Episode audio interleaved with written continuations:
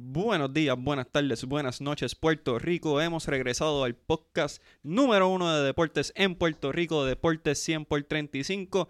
Mi nombre es Miguel Hidalgo y estamos en el episodio número 45 y estamos aquí para hablar del Mundial, de la actuación de la Selección Nacional de Puerto Rico y lo que va a pasar en el futuro, camino al repechaje. Tengo aquí a dos grandes amigos, compañeros, colegas que vamos a hablar de, de, todo lo que ha pasado, de cómo este equipo uh, superó las expectativas y, y, pasó a segunda ronda. Primero vamos a presentar a mi compadre, a mi hermano, a Junito Hernández. Jun, buenas noches. Buenas noches, Miguel. Buenas noches a todos los que nos escucha. Aquí entusiasmado eh, por este episodio donde va, a haber mucho debate sobre distintas opiniones que tengamos sobre el equipo de Puerto Rico, sobre los otros equipos eh, ya clasificados que también los tocaremos para las Olimpiadas Tokio 2020. Eh, y un saludito, primero que antes de comenzar, un saludito a los fanáticos yankees que me escuchan. felicidades, primero felicidades por, por, por ese, ese logro de, de, eliminarnos. Eh, de la contienda de, división, pero no se crean que eh, todavía les queda un largo camino y si no levantan el trofeo al final, de nada vale. Yo no los voy a saludar ni felicitar. Eh, eso sí, son inteligentes porque nos están escuchando a nosotros, pero ahí se queda todo. Y también tenemos directamente desde su hogar vía Skype, gracias al gran internet de Ironet, a Javier Saab de Impacto Deportivo. Javier, buenas noches.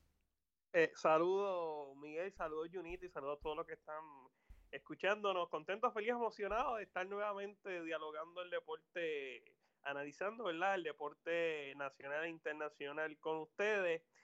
Y, ¿verdad? Si algo, algo puede ayudar a todos esos fanáticos de los Medias Rojas de Boston, es que el dirigente Alex Cora señaló que, que él necesita una racha como la del equipo de los de los Rockies del 2007, que ganaron 18 partidos, creo, de los últimos 19. Así que vamos a ver si pueden hacer milagros. Eh, Junita, ¿tú crees en los milagros? Yo creo en los milagros. Eh, realmente, para serte sincero, el equipo no cuenta con el bullpen necesario para tener esa tipo, ese tipo de racha. Eh, pero sabes que al final tengo una gorra de Boston, una camisa de los Rexos. Eh, yo soy Rexo hasta la muerte, así que vamos por el milagro. Amén. Amén. Y somos dos. Yo también soy Red Sox hasta la muerte. Nos eliminamos o no. Todavía seguimos siendo los campeones máximos del béisbol hasta que pase lo contrario, que probablemente sea Houston quien se lleve el título. Hablando de campeones, hablando de eventos deportivos de gran envergadura, el Mundial de Baloncesto está en su mayor apogeo ahora mismo. Vamos camino a las semifinales. Eh, Puerto Rico clasificó a la segunda ronda por primera vez desde los años del Gran Piculín Ortiz, esa gran camada de, jugadores. Eh, camino a, esa clasificación histórica, pues eh, hubo muchos partidos de gran calidad. Eh, solo para darle un, breve resumen, Puerto Rico en el primer partido derrotó a Irán con marcador de 83-81. muchos recordarán que David Huertas encestó 32 puntos camino a esa victoria. Javier Mojica consiguió el game winner. Eh, en el segundo partido, pues Puerto Rico cayó ante España en un partido que fue más cerrado de lo esperado, con, marcador de 73 a 63. Eh, en el tercer partido, que fue importante para la clasificación, eh, un canasto de tres de Gary Brown le dio la victoria a Puerto Rico sobre Túnez con marcador de 67 y 64. Y de ahí empezó lo complejo que fue la segunda ronda en, el inicio de la segunda ronda, pues Puerto Rico se enfrentó ante Serbia, eh, donde cayeron 90-47. Serbia un gran equipo, contó con cinco jugadores en doble dígitos. Puerto Rico solamente tuvo a uno, que fue David Huertas con 11 puntos. Y eh, para culminar el torneo, desafortunadamente Puerto Rico cayó ante Italia en un partido que parecía que era una victoria segura para Puerto Rico. Eh, estuvieron liderando el camino alrededor de 26 puntos y desafortunadamente no pudieron aguantar la ventaja. Eh, primero vamos a hablar de esa segunda ronda como Puerto Rico lucio y después de ahí entramos en debate. Jun, ¿qué te visto ambos juegos? ¿Qué te parecieron eh, ambos partidos? Mira, en el, en el juego contra Serbia sí no podíamos esperar una, o no, o no esperábamos una victoria, pero sí yo esperaba un juego mucho más cerrado. realmente nos veíamos perdidos en la cancha. Eh, los, los, los, del equipo de Serbia realmente tenían muchos tiros solos. Eh, la defensa falló, que era lo que nos había llegado, lo que nos había llevado a la segunda ronda fue la defensa. Y en ese juego la defensa se vio cansada, se vio eh, fuera de ritmo, fuera de, de, líneas defensivas. Eh, fallamos mucho tiro solo, tuvimos tiradores que, que tiradores constantes del equipo como Gary Brown que solo metió dos puntos, eh, Ángel Rodríguez tiró de siete tiros, no metió ninguno para tres puntos, Jean Clavel tiró diez, metió dos. Eh, sí tuvimos una falta de ofensiva, pero yo creo que la clave para la derrota fue la, el, despiste defensivo que tuvimos durante todo el juego. Y yo no diría solamente que, yo no diría que es un despiste defensivo porque Serbia es un equipo que está ofensivamente privilegiado, o sea, mueven muy bien el balón, tienen tiradores de la 1 a la 5, eh, un movimiento de balón exquisito, espectacular, un baloncesto muy bonito. Eh, se sabía que iba a ser un juego difícil, Edicaciano luego del partido dijo que había que votar el golpe, que el próximo juego eh, había que, ir con más intensidad. Era un equipo de Italia que era más accesible que Serbia, en teoría. Y eso fue lo que pasó. Entonces, el partido contra Italia, Puerto Rico tuvo una primera mitad de ensueño, una gran primera mitad. Y en la segunda, pues desafortunadamente Italia hizo el rally, hizo el comeback y pudo remontar eh, de la mano de Marco Bellinelli y, y Danilo Gallinari, entre otros jugadores. Y pues desafortunadamente cerraron eh, esta segunda ronda con, un trago amargo. Javier, ¿tuviste la oportunidad de ver el partido frente a Italia? Sí, tuve, tuve la oportunidad de ver ¿verdad? todos los partidos de Puerto Rico durante esta Copa del Mundo. Eh, yo creo que esta segunda, esta segunda fase dejó el desnudo a la realidad del básquetbol puertorriqueño y es que estamos lejos, estamos lejos de competir ante las ocho potencias eh, más grande del mundo. Yo creo que Italia pues tiene buenos jugadores, pero no está entre los mejores ocho equipos del mundo. Ante Serbia, se un equipo de que estaba improvisando, ¿verdad? Ante tal vez el equipo que la, en el papel se veía como el equipo más sólido del campeonato mundial. Los serbios no permitieron que los boricuas anotaran 50 puntos. O sea, eh, la defensa serbia estuvo perfecta y ofensivamente Puerto Rico no, presentó nada más allá de las ingenuidades de, los armadores, Gary Brown en ocasiones. Eh, David Vuelta, creo que como dije, dejó el desnudo la realidad del básquetbol puertorriqueño, que hay que repensar, ¿verdad? Eh, cómo vamos a trabajar de cara al próximo ciclo olímpico. La clasificación olímpica a Tokio es sumamente complicado, eso yo sé que lo vamos a estar hablando en el transcurso, ¿verdad? De, de, de este podcast. Pero eh, hay mucho trabajo, hay mucho trabajo que hacer, así que vamos a ver, ¿verdad?, qué hace Edicaciano de cara a los próximos compromisos. Eh, previo al repechaje, Puerto Rico está participando en unas eliminatorias que son eh, clasificatorias el, al Americom, así que son muy buenas oportunidades que tendrá Puerto Rico, ¿verdad?, para tratar de llegar lo mejor preparado a esa repesca olímpica. luego de la derrota de Italia, se, se brindó la narrativa de que eh, era un logro clasificar a la segunda ronda, eh, que lo es de cierta manera, pero la pregunta que, yo tengo, y, es algo que, que Jun y yo debatimos fuera del aire, y obviamente vamos a debatir aquí, es si es algo que se debe celebrar. Eh, voy a empezar con Jun, y Javier, vas tú después y, yo cierro. ¿Se debe celebrar esa segunda ronda de Puerto Rico? Jun. Ok, yo quiero partir desde la premisa que tú te trazas una meta y si la cumples, la celebras. En todo el sentido de la, de, de la vida, de, de, en todas las facetas de la vida, tú te trazas una meta y si la cumples, la, la celebras. Eh, yo sí pienso que debíamos celebrarla, aunque sí era una segunda ronda accesible por el grupo que nos tocó, pero sí eh, fue la meta que nos trazamos porque nadie creo, en este país pensaba que Puerto Rico podía pasar de una segunda ronda cuando nos íbamos a cruzar con Serbia y nos íbamos a cruzar con Italia. Por ende, yo sí creo, y fue lo que te dije fuera del aire, y si lo discutimos y todo, eh, y me afirmo de que realmente teníamos que celebrarla, pero no como una victoria histórica. La palabra histórica eh, yo creo que sí fue para vender la noticia, como te dije, los medios pues normalmente buscan esta palabra que llame la atención, no fue histórica, no fue algo que, que no lo preveníamos, eh, sí era una meta trazada y que la cumplimos, por ende celebramos. Pero llamarla histórica, no estoy de acuerdo. Ok. Eh, Javier, ¿consideras que es motivo de celebración la segunda ronda de Puerto Rico? Pues mira, eh, hay que poner, ¿verdad? Todo en contexto. Si nos dejamos llevar por el aspecto histórico, eh, pues no, no se puede celebrar un paso a la segunda ronda. Puerto Rico ha estado en, en, rondas de medalla en el 90 en Argentina. O sea, Puerto Rico en este tipo de competición en el 2012 ganó la campeona Yugoslavia, se ganó España, se ganó Turquía. Así que por, por, el aspecto, por el aspecto histórico, celebrar un pase a la segunda ronda de Puerto Rico, pues no, me parece que es una falta de respeto a nuestra historia baloncerística. Sin embargo, la realidad del básquetbol bórico está bien lejos, está bien lejos de, de, ese contexto histórico.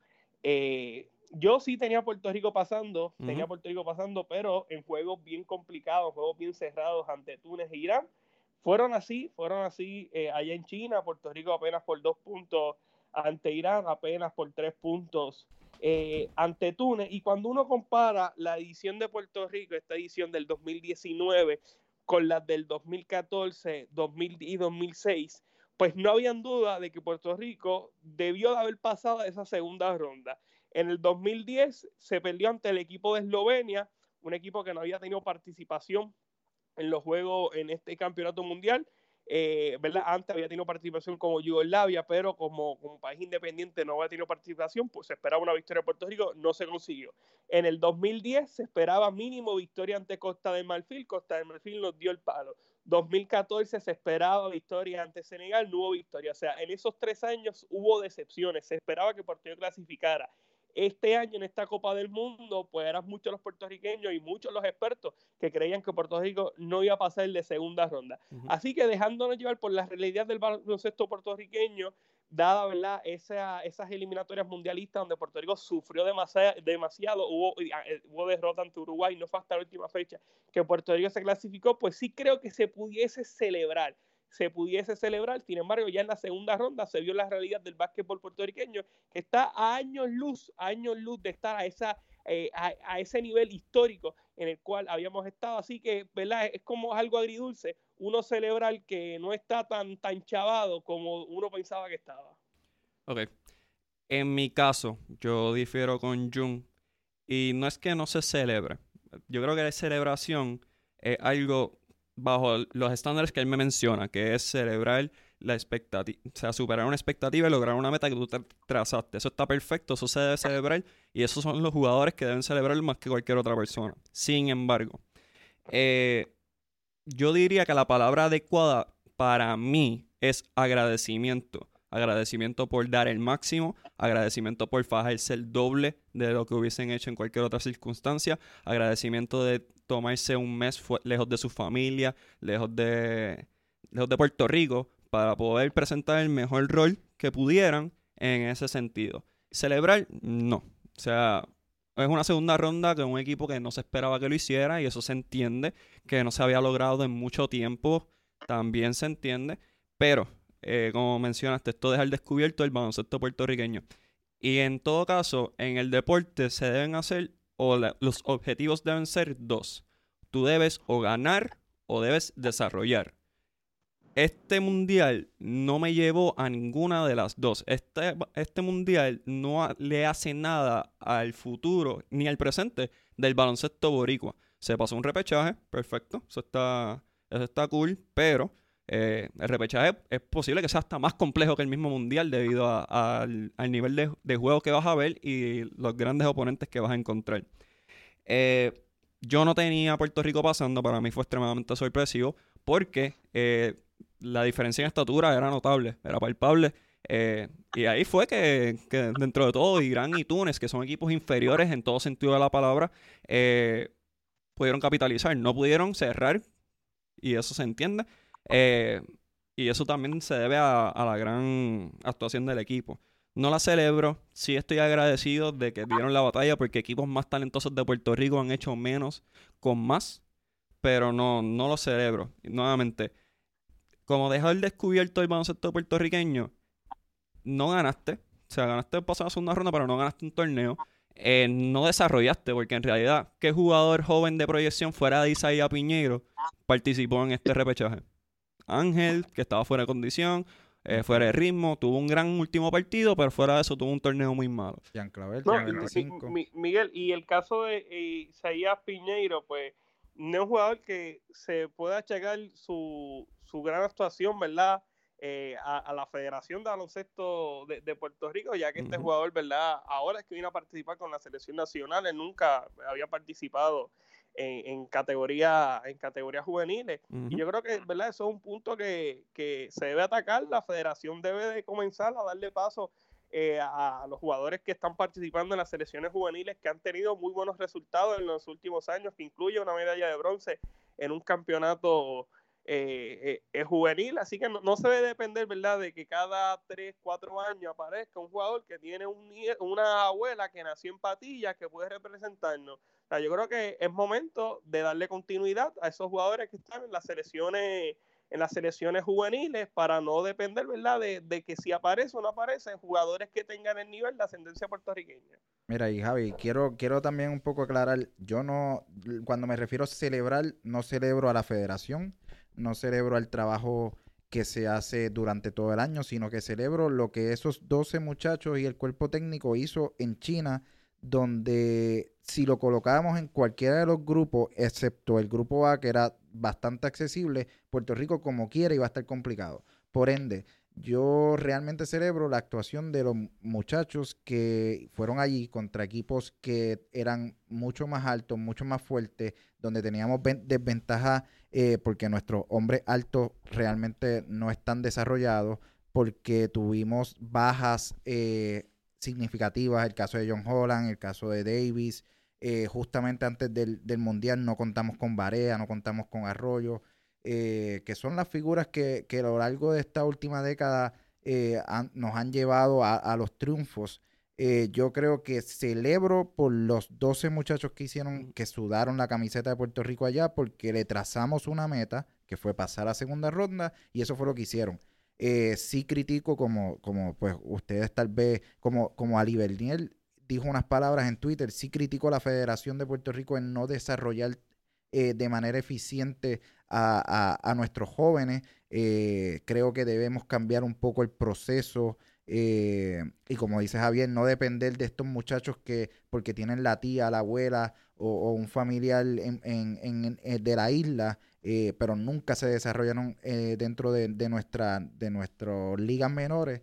eh, no celebro eso, sino que pues nos toca trabajar. Pero sí hay que darle el mérito que se merecen a esos muchachos que pues fueron allá, eh, sacaron dos victorias importantes, a España le jugaron bastante bien, tuvieron un resultado bastante eh, positivo a, nuestra vista. A Italia, eh, que no lo comenté ahorita, tuvimos una primera, una primera parte de ensueño. Yo pensaba que no, yo, yo realmente no pensaba estar viendo al equipo de Puerto Rico, moviendo el balón, corriendo la cancha, eh, dando el pase extra. Ya al final pues se nos cayó un poco el juego. También obviamente las grandes estrellas de Italia, digamos Beninelli, digamos Garinari, eh, sacaron la cara por ellos. Pero realmente los muchachos en, en, en- y, el cuerpo, y el cuerpo técnico en, en obras generales hicieron un buen trabajo y por eso yo creo que debemos celebrar lo que esos 12 muchachos hicieron pensando en el sentido de que esos eran los 12 mejores talentos que teníamos dentro de los que cabían, de los que podían ir. Porque si hablamos de la historia, pues sí, hablamos de la historia, hablamos de la historia donde teníamos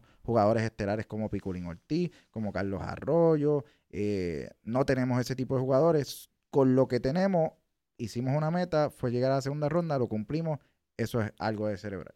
Y No, y yo creo que si Puerto Rico le hubiese ganado a Italia, hubiese sobrepasado las expectativas. Si yo fuera a darle una calificación, ¿verdad? De demostración de Puerto Rico, yo le daría una B más. Creo que no saca la, ¿verdad? Porque demostró que podía competir con el equipo italiano y dejarse, ¿verdad? Remontar en esa, esa segunda mitad, pues no dejó un, un buen sabor. Yo creo que, ¿verdad? Como tú dices, quiere conocerla, el, el dador de los, de, de los 12 magníficos, uno de los 12 magníficos estaban diezmados ante la baja de José Juan Barea y mira, ellos trataron, trataron, consiguieron las victorias que tenían que conseguir y por el momento demostraron que, que podían batallar con estas grandes potencias, ¿verdad? Pues al final fue más ese, ese talento, ese ordenamiento de los equipos, tanto de, de, de Italia, porque Italia se vio bien desordenada, pero el talento fue, ¿verdad? Lo que hizo que, que el equipo italiano y el equipo español pudieran vencer al equipo, al equipo de Puerto Rico, un equipo bastante diezmado. Eh, un, una parte que quiero hacer y es que se critica a la federación, pero no solamente esta administración de la federación, este es un problema que lleva muchos años ocurriendo. Eh, desde que yo jugaba, siempre se ha comentado de que se ha desarrollado mal. El mismo Edicaciano ha mencionado en repetidas ocasiones en conferencias de prensa que eh, Puerto Rico es el único lugar donde certifican a un coach luego de tres días de un weekend. O sea, hay, mucho por hacer, hay mucho que cambiar. Eh, a mí lo que me frustra es que se, yo considero que se pudo haber evitado, se pudo haber hecho más si se hubiese planificado adecuadamente, porque por ejemplo Javier menciona nuestras selecciones juveniles y hay jugadores de la talla de Arnaldo Toro, eh, Ivan Jackson, eh, el mismo Philip Wheeler que tuvo una situación recientemente en el último torneo. O sea, jugadores jóvenes que se pueden integrando. O sea, la expectativa era o se gana o se desarrolla y se ganaron se ganó unos centroamericanos que se pudieron haber llevado juveniles. O se sacrificó un torneo pequeño y darle experiencia a jugadores jóvenes para ganar una medalla. Unos panamericanos que llevaron talento relativamente joven, aunque eran, son jugadores en sus 25 26 años, que son jugadores que ya se supone que estén llegando a su pick, pero era una sangre nueva dentro de todo. Por eso yo creo que se celebró tanto esa medalla de plata panamericana, porque era un equipo que superó las expectativas, además de que era un equipo nuevo. Eh, se fue a este mundo, se jugaron las ventanas con este mismo núcleo, eh, buscando eso mismo, clasificar a las Olimpiadas. Desafortunadamente Varea se lastima, eso cambia el panorama por completo porque aunque no considero que con Varea hubiese sido diferente y hubiésemos llegado a los primeros ocho, pues por lo menos se sabía que teníamos un NBAista, teníamos un anotador innato y que iba a poder cargar la ofensiva. Que hay Varea, entonces vamos a este, a este repechaje sin, sin mucho talento ofensivo, dos armadores solamente. Sobrepasaron las expectativas, pero desafortunadamente falta organización, falta reclutamiento. Eh, afectó, afectó dentro de todo el rendimiento. Y vamos camino a un repechaje que no va a ser para nada sencillo. O sea, va a ser un, torneo complejo. Todos los equipos de la segunda ronda van a participar. Aparte de que dos equipos por región adicionales por el ranking de FIBA van a participar. Así que va a ser un torneo difícil. Camino al año que viene, camino a las Olimpiadas. Así que eh, hay mucho por hacer. Hay un año completo para poder crear un plan, que es lo que yo personalmente eh, he dicho. Y vamos a brincar, ahora que estamos hablando de este tema, eh, al repechaje. Jun Ramos, presidente de la Federación de Baloncesto de Puerto Rico, eh, dijo a primera hora que él no planifica convocar a Chavas Napier, Maurice Harkless ni Tyler Davis para el repechaje. Eh, quiero saber la opinión de ustedes acerca de, tal decisión, si es correcta, si, están, si no están de acuerdo. entre otras cosas, Javier, vamos a empezar contigo. Pues mira, yo estoy 100% de acuerdo con la decisión del presidente federativo Jun Ramos en no convocar a ninguno de estos jugadores eh, de ascendencia eh, puertorriqueña. Yo soy de los que creo que cuando uno tiene el talento y el equipo tiene el ordenamiento, tú estás jugando ante equipos de, mismo talento, talento parecido y que, ¿verdad? que, que tienen una filosofía de juego que entienden eh, que han desarrollado, al fin y al cabo lo que te hace ganar al nivel de selección nacional es esa chispa, esa cría, ese sentimiento patrio. Y estos jugadores desafortunadamente eh, no han demostrado tener esa, ese, sentir esa responsabilidad eh, patriótica de representar a, su país. Y yo creo que no se debe contar con ello. Yo creo que participar en la selección nacional es un es un privilegio y estos jugadores para, para ellos es algo secundario. Eh, tal vez cuando no tengan contrato de la NBA, cuando estén buscando mejores oportunidades, cuando vengan de una lesión, cuando necesiten de la selección nacional, ¿verdad? Para su interés particular, pues van a estar participando, van a hacer el acercamiento por participar en la, en la selección nacional. Mientras tanto, yo creo que no deberían de ser convocados, así que yo estoy totalmente de acuerdo con la decisión de Jun Ramos. Yo creo que los 12 jugadores que deben de ir al repechaje, ¿verdad? Aunque entiendo que clasificar el repechaje es mucho más complicado que haber clasificado a través de este, este campeonato mundial, se deben de contar con los 12 jugadores, que además, o sea, los 12 mejores jugadores en cuanto a talento y los 12 jugadores que estén comprometidos con representar a la selección nacional de Puerto Rico. Yo también me tengo que ir por ese lado. Por más que me duela decir que vamos a perder jugadores en, eh, eh, que son NBA, eh, yo siempre he pensado eh, que la selección se viste con corazón, con alma, con, con querer representar esa bandera y me dirán muchos, me dirán, ah, pero Renaldo Bachman es naturalizado como quien dice. Sí, pero Renaldo Bachman después de cada juego es el primero que se engancha la bandera y siempre ha estado ahí disponible. Incluso para este mundial no lo contábamos y le dijimos a última hora y él dijo que sí. So que me voy por la misma línea de Javi eh, al decir que realmente el que no quiere estar, que no esté y que no sea por conveniencia propia, porque obviamente cuando a Davis le haga falta una exposición, si va a venir a la, a la selección, porque sabe que en un torneo de, gran envergadura, eh, jugando para Puerto Rico, se puede lucir y puede hacer que los scouts lo vean y puede llamar la atención de, de algún contrato internacional. Por ende, por más que le duela a la selección, porque son talentos que hoy no tenemos, que no contamos con ese talento, eh, yo creo que la selección es un lujo, un privilegio, y el que la quiera vestir va a venir sí o sí, sin decir pero y sin decirle excusas como pues muchas veces estos jugadores la han hecho. Yo difiero, 200%. Eh, yo no los quiero aquí. O sea, yo no quiero a Chavas Napier ni a Maurice Harkless, específicamente ellos dos. Eh, no me malinterpreten. Pero, una invitación no te cuesta nada. O sea, tu responsabilidad, si tu meta es clasificar a las Olimpiadas, es invitar al mejor talento disponible. Maurice Harkless y Charles Napier son dos jugadores que llevan muchos años en la NBA. So, ¿Cuántas veces los hemos invitado, Miguel? Está bien, está bien. Tú los invitas. Si ellos deciden ignorar, pues tú hiciste tu trabajo.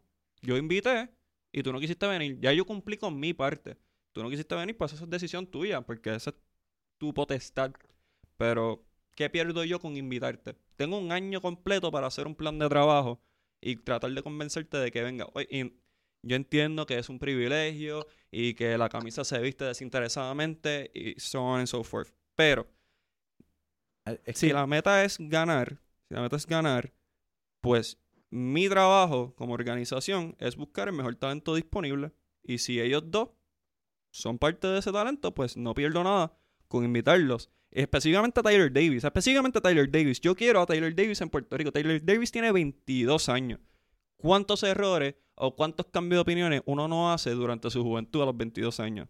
Un montón. Miguel, pero, es que la selección nacional no es un club social. O sea, la selección nacional y la de baloncesto es el equipo más grande que tiene Puerto Rico. O sea, se merece un respeto, no solo ¿verdad? Al, al, fanático, al seguidor de la selección nacional, un respeto, ¿verdad? A jugadores que llevan ciclos tratando de hacer el equipo grande, que no, ¿verdad? No tienen el talento de esos grandes jugadores y estos grandes jugadores por el simple hecho de decir, mira, sí, este verano pues no voy a estar practicando allá en, en, en, mi ciudad para ponerme ready para jugar en NBA, voy a practicar, darme unos viajes con la selección nacional. Cuando hay otros jugadores, como el caso de Javier Mojica, que lleva ligado a la selección nacional del 2008, que en un sinnúmero de ocasiones ha sido cortado. Yo creo que extenderle una invitación a esos jugadores es faltarle, o sea, a, los, a, los, jugadores de ascendencia boricua que han dicho que no, y también hay jugadores que son nacidos y desarrollados aquí que han dicho que no a la selección nacional. Brindarle esa invitación a esos jugadores, faltarle respeto a un sinnúmero de jugadores que llevan años tratando de hacer la selección grande, que no lo han podido hacer por estos jugadores que en uno u otro verano decían así, este verano voy a participar y no hay una consistencia de parte de ellos de representar a la isla. Y estoy de acuerdo contigo en el sentido de que realmente le falta el respeto a estos jugadores que sudan todos los días, que vienen a los torneos pequeños, que vienen a los, que juegan los juegos pequeños de Puerto Rico, siempre dicen que sí. Eh, y también, tal vez esto es un error de, de, federación de Puerto Rico como tal, pero yo he visto muchas generaciones de la, de la federación en prestarle demasiada atención a estos jugadores de que si vienen, no vienen, vienen o no vienen, no vienen. Y no nos enfocamos realmente en el plan de preparar un, un, jugador para esa posición esperando, por ejemplo, para este mundial. Esperábamos que Davis viniera, nunca se hizo un plan B, Davis a última hora dice que no y entonces tenemos que improvisar a última hora yo creo que cortándolo desde un principio, trabajamos con el que sí quiere estar y no con el que al final del día me va a decir, no, no, no quiero estar. No sé, yo dentro de todo pienso, o sea, nuevamente estoy de acuerdo con ambos de que es un privilegio vestir la camisa de Puerto Rico, eso está perfecto, yo estoy de acuerdo en eso. Pero si tu meta es ganar, es clasificar, una invitación no cuesta nada. Si te dicen que no, ya te lo han dicho mil veces. Perfecto. ¿Y cuántos jugadores jóvenes no han desarrollado aquí por, por X o Y razón?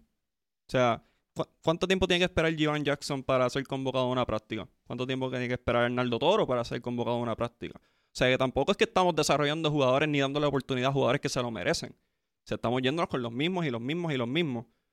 Sí, pero Entonces, estamos en un mismo ciclo, yo, o sea, estamos en un ciclo olímpico que termina en el 2020. Yo tampoco quiero eh, concluir como que no le queremos dar la potestad o, o la oportunidad a esos nuevos jugadores, sino que estamos terminando el ciclo olímpico con los que comenzaron. Luego eh, podremos entonces examinar si realmente no se le dan esas oportunidades. Eh, lo que sí es que también quiero aclarar que la pregunta tuya va dirigida a la decisión de al repechaje, porque el caso de Davis yo también lo quiero tener en, en, en, en la selección de Puerto Rico, tiene 22 años, el año que viene, esto es para el año que viene, el repechaje se juega en el verano 2020, por ende, no se le invita para este torneo por, como, como castigo de no eh, venir al mundial, de no decirle que sí a la selección que te está invitando y que, como estábamos hablando, si sientes el querer participar por Puerto Rico, yo creo que no hay un escenario más grande en baloncesto para, además de las Olimpiadas, que es muy difícil que vayamos,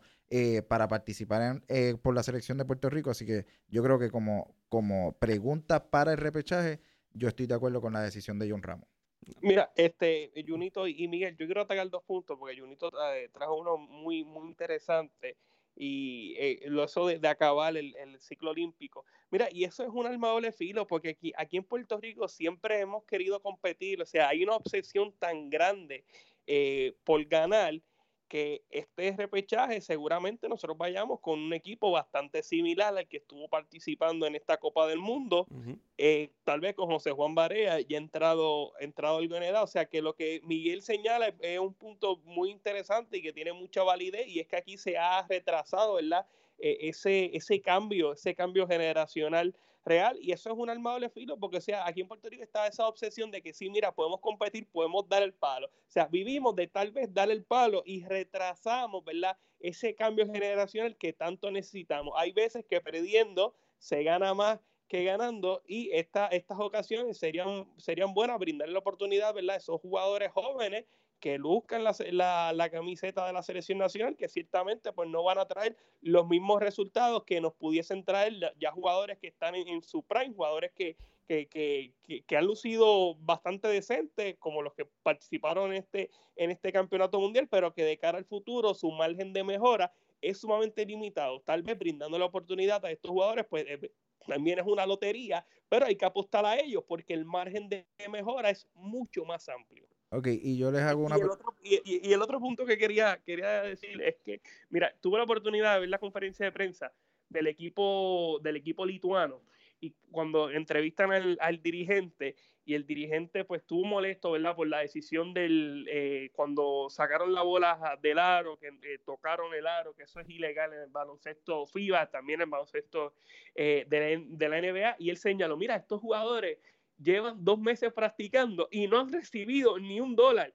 Y a mí lo primero que me llegó a la mente cuando él dijo eso fue el caso de John Holland. O sea, John Holland pidió 40 mil dólares por representar a Puerto Rico en un campeonato mundial que pudiera haber sido tres juegos. O sea, le iban a pagar cerca de, de 13 mil dólares por juego a John Holland por lucir la camiseta de Puerto Rico, jugador de ascendencia boricua, cuando esos lituanos llevan años, llevan años representando a la selección lituana y han sacado resultados que John Holland nunca sacó con la selección nacional. Entonces uno se pone a pensar, hay un compromiso real con estos jugadores de representar a la patria cuando en otros países no reciben ni un dólar por representar a, a, sus respectivos países, ¿verdad? Yo no creo, yo no creo que en efecto esos jugadores lituanos hayan, no hayan recibido ningún dólar, tal vez le dieron algo, pero estoy, puedo decir que no le dieron 40 mil dólares por representar a Lituania. Eh, yo tenía un punto que quería tocar antes sí, de... eh, no, le, le, quería hacer una pregunta, ya que hablamos uh -huh. de, pues, del cambio generacional. Si Eddie, o sea, y vivimos en un país donde donde no aguantamos resultados, donde un resultado malo significa sal ajá, salir del técnico, salir del dirigente. Entonces yo les pregunto, Edicaciano toma la decisión de ir al Mundial eh, con una selección, seis juveniles y seis veteranos. Eh, perdemos contra, contra Irán, perdemos contra España y perdemos contra Túnez y nos vamos para la casa. ¿Edicaciano todavía sería dirigente de Puerto Rico? A ver, ¿quieres ir tú o voy yo primero? Sí, no sé, Miguel, ah, ¿tú crees que debe, seguir Edicaciano bajo la dirección nacional? Mira, para mí Edicaciano debe ser todavía el dirigente nacional. Eh, pueden ir a la página de Impacto Deportivo de Javier y hay una, hay una foto y una tabla con los resultados de Edicaciano a través de su, de su mandato. Tiene un total de 23 y 11. Eh, Eddie, dentro de todo, entró con el pensamiento de que él quiere crear un, un taller, él quiere crear un, un, modelo de cómo deben ser las instituciones eh, nacionales y juveniles. En cuatro años eso no se logra. Eddie está tratando de cambiar un modelo completamente arcaico y tratar de moldearlo a lo que es la realidad. Si puede o no puede, eso el tiempo nos lo dirá. Pero dentro de todo, hemos visto equipos que están jugando más o menos el mismo estilo, están jugando más o menos el mismo baloncesto, están buscando aprender. Y eso viene todo de Eddie y su cuerpo técnico, entiéndase Omar, entiéndase Manolo, etcétera, etcétera. Yo personalmente, independientemente del resultado, porque yo no esperaba pas pasar una segunda ronda, por mí se iban a ir 0 y 3. Y pasaron una segunda ronda. Para mí, Eddie Casiano, no, no hay razón para destituirlo actualmente. Sí, considero que hay cosas que debe mejorar, especialmente en la convocación, pero eso también viene de la mano de la Federación de Puerto Rico. Pero destitución como tal, no, dedicación considero que ha hecho un muy buen trabajo con lo poco que se le ha proveído. No, pero el, yo digo en el caso hipotético, eh, porque pues por ejemplo de que vivimos en un país donde destituimos por resultados, si Eddie hubiese escogido ir con una selección mucho más joven y hubiese tenido tres derrotas graves allá en China, hubiese llegado acá y lo hubiésemos aplaudido, no, es que fuimos con una, una selección joven. Y digo, eh, o sea, me incluyo en, en, la opinión, pero en la opinión pública del país, la federación le hubiese dado ese apoyo, ah, le hubiese dado un, una palmesazo por la espalda, ah, buen trabajo allá con los jóvenes porque desarrollamos. La federación, tal vez sí. Yo, sí. Sí, yo también, yo también. La, pero... El público en general, no. Porque aquí estamos acostumbrados a querer, a querer ganar, a querer estamos resultados. Mal acostumbrados. Exacto. Y eso desafortunadamente viene de la generación de. No solo de Piculín, de la anterior. O sea, esto viene desde los tiempos de Rubén Rodríguez, Raymond Dalmao, Nestari Rivera, etcétera, etcétera. Hemos visto cómo el baloncesto va subiendo y ahora está en, un, en el bajón. Eh, y yo me dio el ejemplo de, del mismo béisbol, que en los 90 tuvimos un gran, una gran cepa de talento. En los 2000 no había nada. Y ahora en los 2010 estamos volviendo a resurgir con figuras como Francisco Lindor. Lo mismo pasa con el baloncesto. En los 70, 80, 90 tuvimos un gran núcleo. 2000, un núcleo decente logró lo que muchos catalogan como una histórica derrota de Estados Unidos, que después de eso no me pueden decir mucho más. Y después de ahí hubo un bajón completo en el baloncesto. Hay que volver a subir y hay que empezar a, a hacer ese cambio generacional que estos muchachos, porque si quieren que los muchachos aprendan y compitan, pues tienen que ponerlo desde temprano. Jugadores como George Condit, hay que ponerlo a chocar desde ya. 19 años, jugador en Iowa State, hay que ponerlo a jugar.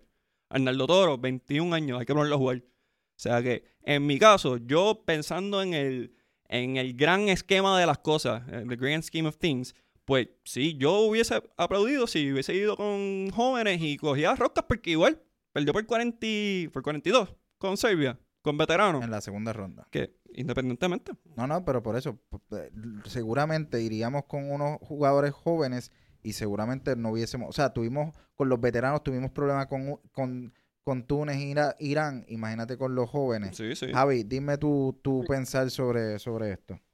Mira, pues yo creo que Eddie Casiano, mira, eh, wow, es, es complicado. Este, bajo la, Puerto Rico, bajo la dirección de Eddie Casiano, ha sufrido mucho. Ha sufrido mucho, pero no han no ha habido decepciones con Eddie Casiano, a diferencia de los pasados coaches con Pitino. Puerto Rico estuvo, estuvo a, nada de quedarse fuera de repechaje. Con Paco Olmos no se cumplieron las expectativas. Puerto Rico quedó eliminado en primera ronda. Manolo tuvo buen éxito al nivel continental, una plata en el 2009 en el campeonato de FIBA, fue campeón centroamericano, eh, campeón en, eh, en Centro Vázquez, el caso de Flor, Flor, Meléndez fue campeón panamericano, no se logró la, la clasificación eh, a los Juegos Olímpicos. Así que de los últimos dirigentes que Puerto Rico ha tenido, ha tenido, el que más ha cumplido con esas expectativas que se tenían es Eddie Casiano. Y yo creo que, mira, no sé cómo lo hace, realmente no sé cómo lo hace. A mí no me gusta la filosofía de juego de, de, Eddie Casiano. Se me hace, ¿verdad?, complicado. Eh, eh, determinar cuáles son sus estrategias ofensivas, cómo, cómo Puerto Rico se, se, presenta. O sea, creo que más allá del juego individual y sacar uno que otro tirador, no, no veo así como una organización de parte del equipo de, eh, de Puerto Rico. Siempre he criticado que la rotación de Edicaciano es muy amplia. Ya ha pasado la primera mitad, ya han jugado prácticamente los, los, 12, los 12 canasteros, pero lo cierto es que él ha sabido transmitir el mensaje y Puerto Rico ha sacado los resultados. Yo creo que al menos hasta estos Juegos Olímpicos se debe contar con, con Eddie Casiano como dirigente de la selección nacional y yo creo que Eddie guarda una buena relación con los altos directivos de la federación y yo creo que le van a dar eh, el espaldarazo y va a estar en el próximo ciclo olímpico porque Puerto Rico ha sacado buenos resultados al nivel de selección eh, eh juvenil y él, ¿verdad? Está, eh, él pues está ligado a esas selecciones juveniles, tiene a Omar González, que es uno de sus, de, sus asistentes en, en, la selección adulta, así que yo creo que va a haber continuidad y en cierto modo, ¿verdad? Eh, es positivo, es positivo porque Omar está con estos chamacos eh, desde abajo y Eddie Casiano pues le hace, los ha seguido, así que yo creo que, que Eddie va a terminar este ciclo olímpico y se le va a dar la oportunidad en el próximo ciclo olímpico hasta que haya una decepción. Una vez haya una decepción, pues ahí habrá que, que considerar el puesto, eh, el puesto dirigente de la selección nacional, pero al momento son muchos los sustos, ninguna decepción de parte de, de como dirigente de la selección nacional. Ha cumplido con las expectativas que se tenía, le gusta o no le guste a la gente, cómo lo hace, realmente yo no sé, pero los resultados están ahí. A ver, yo estoy contigo en, lo de la filosofía. La filosofía, o por lo menos el, el, esquema ofensivo de la selección de, de, Puerto Rico es bien sencilla, es bien simple, bien fácil de, de identificar. Eh, pero dentro de todo. ¿cuál es, el, ¿Cuál es el esquema? ¿Cuál es el esquema ofensivo de Puerto Rico?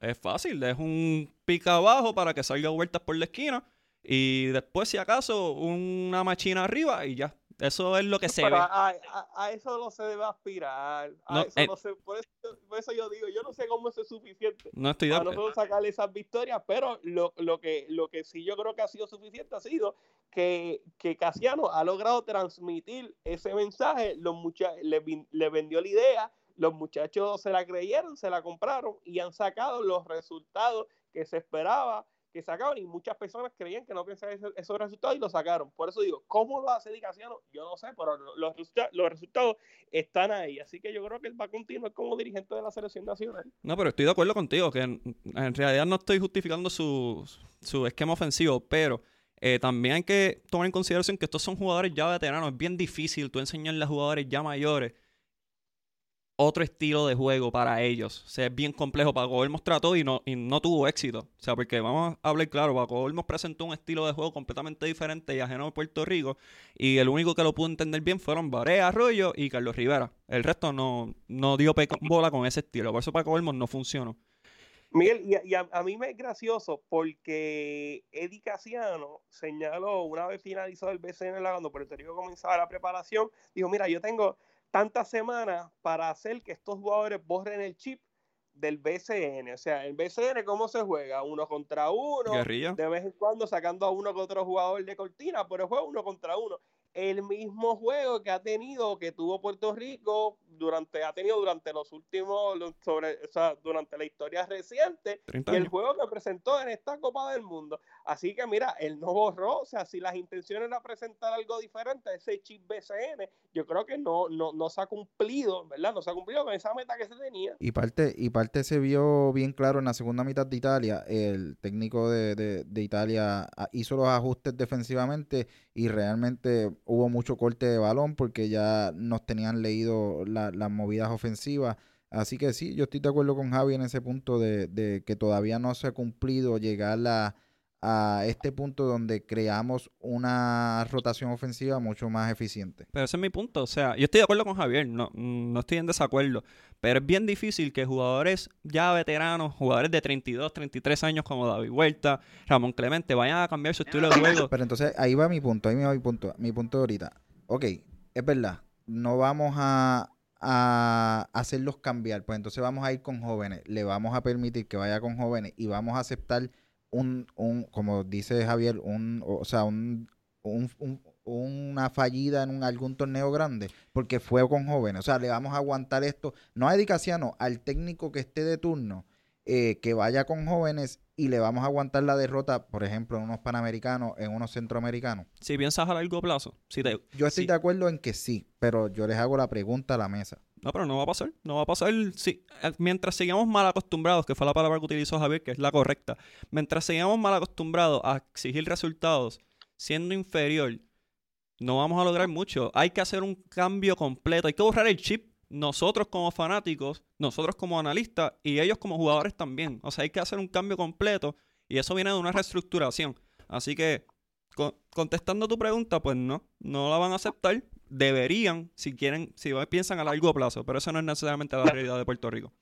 No, mira, y yo creo que todos, todos deben aceptarlo. Mira, uno se pone a ver el equipo de Argentina y hay muchos que, ¿verdad? Me han dicho, pero espérate, espérate, Delía, eso es un viejo, se tiene que tener como treinta y pico de años, Garino, los veintipicos altos, Campazo ya tiene que estar en los 30 porque estos llevan jugando, ¿cuánto? Una década en la selección nacional y es que ellos empiezan bien jóvenes jugando en la selección nacional. Mira, yo te aseguro que eh, eh Delía cuando empezó a los 19 años, que creo como 19 20 años, que empezó la selección, en la selección nacional, Delía no era mejor, no era la diferencia con Jorge Brian Díaz, con Jorge Brian Díaz no era abismal, o sea, hay muchos jugadores boricuas que cuando uno los compara con estos jugadores argentinos que dieron el salto a la selección adulta, en ese preciso momento los boricuas eran mejores, pero aquí en Puerto Rico no hubo esa visión de darle la oportunidad a estos jugadores y pensando, mira, pues está bien, ahora estos van a lucir fatal, o sea, vamos a coger pela, pero de aquí a cinco años estos van a estar más ready que esos chamacos que todavía no han debutado en la selección nacional y mira los resultados que ha sacado Argentina.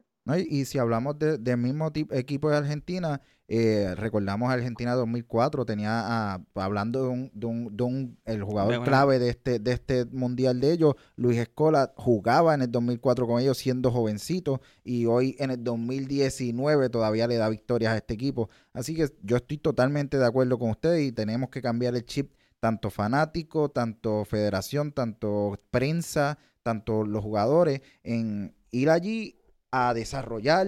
Tenemos que, pues, tal vez tener un torneo malo, donde digamos malo por resultados, porque vamos con equipos jóvenes, pero a desarrollar lo hacen en otros deportes, federaciones grandes. México muchas veces lleva en fútbol una, una selección juvenil para desarrollarlo y cuando les toque ir a la mayor, pues eh, lograr grandes cosas. Y pues hablando de Argentina, vamos a mencionar eh, quiénes son los ya clasificados a las Olimpiadas dado este mundial. Eh, de América habíamos dicho que clasificaban dos, los mejores dos. en este caso fueron Estados Unidos y Argentina. De, de Oceanía clasificó Australia. De África clasificó Nigeria. De Asia clasificó Irán. La sede que va a ser Japón eh, y entonces estaría España, que ya clasificó, y uno que quedaría de Europa, que sería entre Francia y República Checa, en caso de que uno de los dos gane, en caso de que los dos pierdan, nos iríamos a un tiebreaker entre los cuatro equipos europeos que se eliminaron en, en, esta fase, que fue Serbia, Francia, República Checa y Polonia, en caso de que pierdan, claro. Eh, los 16 puestos eh, asegurados para el refechaje, ya hay 13 eh, eh, ya fijos. Está Lituania, que estos son los equipos que Puerto Rico se va a estar enfrentando en el repechaje. Estamos Lituania, Italia, Grecia, Rusia, Brasil, Venezuela, Puerto Rico, República Dominicana, Alemania, Nueva Zelanda, Túnez, Canadá, Turquía y van a haber ocho equipos adicionales invitados. Eh, Miguel, para hablar un poco rápido así del repechaje, ¿qué, qué, piensas de, nuestra, de nuestras posibilidades? Difícil, difícil. Y más con, con la postura de que no se va a convocar ciertos jugadores. Tienes un año para poder tocar puertas de Draymond Waters, por ejemplo, de Marcus o Josh Howard, eh, de jugadores de esa talla para ver cuáles jugadores están disponibles. Al, mismo Arnaldo Toro, Gian Jackson, eh, Iván Gandía, o sea, eh, George Condit, Tyler Davis. Debes, o sea, yo entiendo no, no Harkless y no, y no Chavas, perfecto. Pero Tyler Davis, con 21 años, en una dupla con Isaiah Piñero, pueden hacer mucho daño en un mundial. Eh, tienes un año para prepararte. Yo haría un equipo de trabajo que incluya a José Piculín Ortiz, que incluya a Elías Laria Ayuso y eh, jugadores que ya hayan estado en ese campo de batalla, que entiendan la importancia del momento, además de que sean buenos correlacionándose con, jugadores, que, que, hablen ese lenguaje y lo entiendan. Y intentar lo mejor que se pueda. Javi, este, este repechaje da cuatro, cuatro pasajes a la Copa, a las Olimpiadas. Eh, ¿Tienes algún favorito? Eh, Italia, Grecia, Serbia. Mira, pues hay que esperar, hay que esperar, ¿verdad? Eh, cómo, cómo van los grupos. O sea, si era difícil clasificar a través del Mundial donde Puerto Rico competía ante los equipos americanos para lograr puestos, o sea, dos, habían dos puestos de América para lograr esa clasificación a los Olímpicos, ahora compitiendo ante el mundo según Europa, que Europa, ¿verdad? Fuera de Estados Unidos y Argentina, donde mejor se va baloncesto es en Europa. Pues mira, yo creo que la, la, posibilidad de Puerto Rico clasificar a, a, Tokio 2020 eh, se fumaron tras la eliminación de Puerto Rico en esta Copa del Mundo. Creo que clasificar a través de, de la repesca olímpica es bien complicado y es que mira, son seis, son cuatro grupos de seis, de seis equipos y te puede tocar a Serbia, que hoy Argentina ha ido a sorpresa y Serbia podía, pudiese ser un rival de Puerto Rico, y te vas a estar enfrentando posiblemente o a Francia o República Checa, que verdad el equipo que pierda, eh, ellos han lucido muy bien esta, en esta Copa del Mundo, el caso de República Checa viene en ascenso, de los equipos que no clasificaron a esta Copa del Mundo, que van a ser invitados, seguramente la campeona, eh, la campeona europea, que lo es Eslovenia, que con Luka Doncic, con Goran eh, Dragic, va a ser sucio, difícil para Puerto Rico, a eso tú le sumas una Croacia con Dario Saric, le suma, o sea, es, bien, bien, bien complicado que Puerto Rico logre esa clasificación a los Juegos Olímpicos a través de la repesca olímpica, dada, ¿verdad? Que, dada que los equipos que vamos a estar midiendo son equipos de muy alto nivel y que se, o sea, se juega entre todos para lograr la clasificación. No era como aquí que nosotros estamos compitiendo ante los equipos americanos para lograr esa clasificación a, los Juegos Olímpicos. John Ramos ha señalado que va a tratar de buscar ¿verdad? la sede de, este repechaje. Anteriormente, en el 2008, Puerto Rico trató, trató de pedir la sede, sin embargo, la, oferta de, Grecia eh, sobrepasaba, creo que era por 2 millones de euros, la propuesta de, Puerto Rico. Yo creo que sería conveniente para nosotros traer la, la sede, porque aquí en Puerto Rico o sea, Puerto Rico estuvo invicto en, las eliminatorias mundialistas, ¿verdad? Fuera de ese juego que se, jugó allá en, Orlando, después de María, donde Puerto Rico jugó eh, eh, como sede, ganar en el Clemente, o sea, perder en el Clemente para los boricuas es difícil, que tal vez eso nos brinde algo de esperanza, pero caer en un grupo de repechaje ante Serbia, ya se estaría prácticamente eliminando las posibilidades de Puerto Rico, igual si Francia queda fuera, Eslovenia, todas estas potencias eh, al nivel mundial, si Dominicana se, refuerza, si Brasil eh, se da una última oportunidad de clasificar a los Juegos Olímpicos con esa generación de Alex García, de Anderson Parellao, de Leandro Barbosa, pues luce bien, pero que bien cuesta arriba para Puerto Rico lograr la clasificación a los Juegos Olímpicos de Tokio 2020 y sería triste porque Puerto Rico no clasifica desde el 2004. Y lo que señaló Miguel, a mí me parece que es muy, muy, muy, muy interesante y muy importante. Yo no sé por qué aquí en Puerto Rico, o sea, Picolín Ortiz, José Picolín Ortiz, Salón de la Fama de la FIBA y nunca ha estado ligado, una vez se, retiró de la selección nacional, nunca ha estado ligado, no sé por qué, porque Picolín es una persona bastante accesible, nunca ha estado ligado al programa nacional. O sea, el único hombre grande que yo recuerde que ha estado ligado al programa nacional lo fue Jerome Missing y lo que estuvo fueron uno o dos años. O sea, yo creo que es momento de que la federación diga, se dé cuenta, mira, José Pico es puertorriqueño.